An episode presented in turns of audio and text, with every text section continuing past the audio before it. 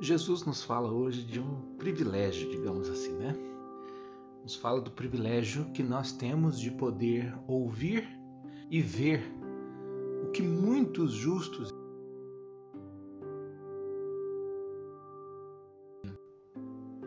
Então, assim, é realmente um privilégio muito grande. Mas aí nós nos perguntamos: ver e ouvir o quê?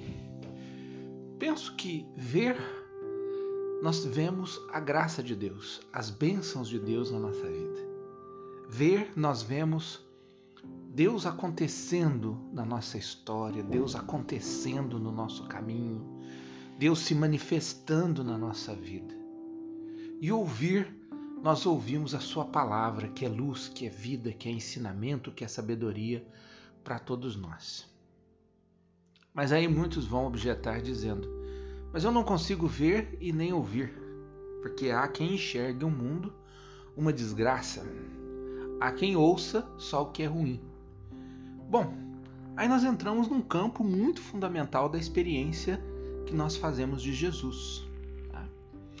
Para que nós possamos ver e ouvir, ver as bênçãos, ver as graças, para que nós possamos ouvir a palavra, ouvir os ensinamentos e a sabedoria, nós temos que nos aproximar de Jesus. Não há outra forma, nós temos que nos aproximar de Jesus.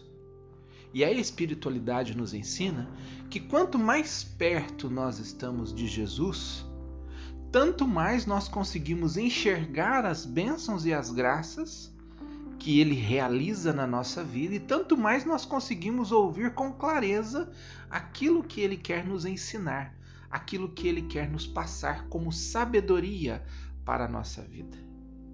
Porém, o contrário também é verdadeiro. Quanto mais distante eu estou de Jesus, menos eu consigo enxergar as graças e bênçãos e menos eu consigo ouvir as lições de sabedoria que ele tem a me dizer. E aí, quando eu estou longe, então o que, que eu vejo? Eu vejo a desgraça do mundo. Eu vejo só aquilo que é ruim. Eu ouço só aquilo que é ruim.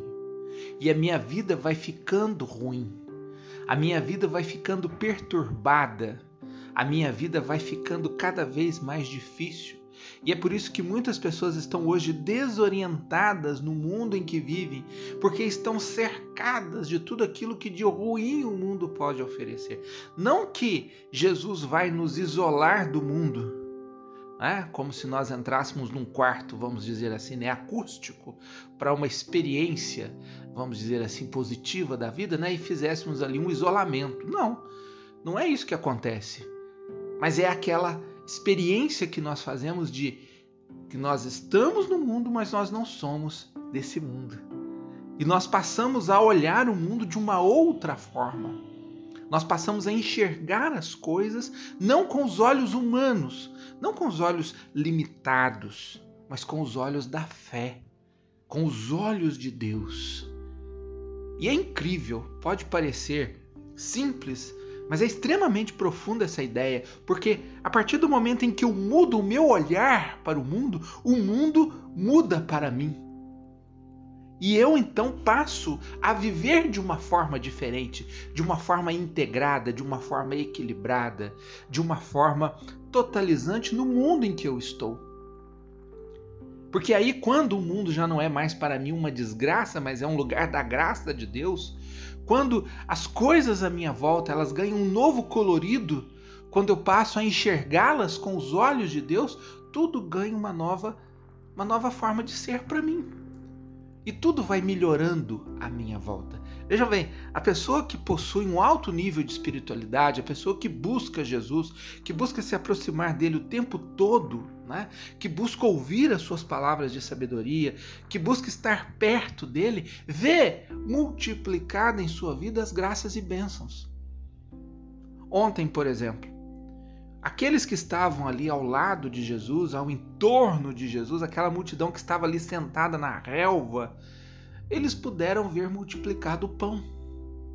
Mas não o pão, o pão material. Eles puderam ver multiplicada a graça e a bênção que Jesus estava oferecendo para todos eles ali naquele momento. Se eles não estivessem ali, se eles não, se eles não tivessem procurado Jesus, se eles na, na, sua fome existencial não tivessem ido ao encontro de Jesus, estariam padecendo dessa fome existencial. Estariam morrendo de fome existencial. Mas não, eles foram até Jesus, eles buscaram Jesus, eles queriam estar perto de Jesus, eles queriam se aproximar de Jesus.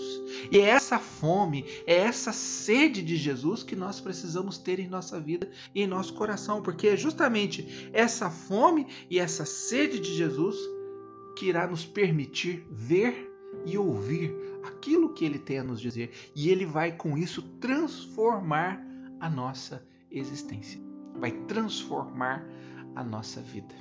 É impressionante né?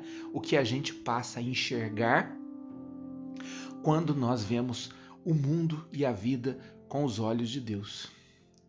Aquilo que olhos realmente não podem ver e ouvidos não podem ouvir, nós vemos e ouvimos.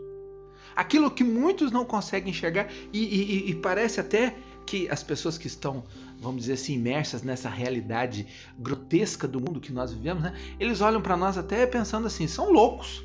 Aliás, né? Todos aqueles que se aproximam de Jesus e que começam a enxergar o mundo com os olhos da fé são considerados loucos. Porque eles enxergam aquilo que ninguém mais consegue enxergar e ouvem aquilo que ninguém mais consegue ouvir. Né? Eles estão sendo impulsionados pelo Espírito de Deus e não pelo Espírito do mundo. Então, se você quer mudar a sua vida, se você quer mudar a sua forma de ver o mundo, se você quer melhorar a sua existência, se você quer sair desse universo negro, grotesco no qual você vive, desse mundo muitas vezes fechado e vazio, se você quer sair dessa condição de, de miséria espiritual, de, de, de ser um, uma pessoa faminta existencialmente, aproxime-se de Jesus. Quanto mais você se aproximar dele, Quanto mais você se achegar a Jesus, tanto mais a sua vida irá melhorar, tanto mais a sua existência será mais plena e mais realizada. Essa é a proposta de Jesus para nós no dia de hoje. Aquilo que muitos quiseram ver e ouvir, nós temos hoje à nossa disposição. Nós temos hoje aí ao nosso lado. Que essa comunhão com Cristo seja o nosso desejo permanente dia após dia, buscarmos cada vez mais nos achegar a esse Jesus que quer derramar sobre mim, sobre você, as melhores graças e bênçãos do céu.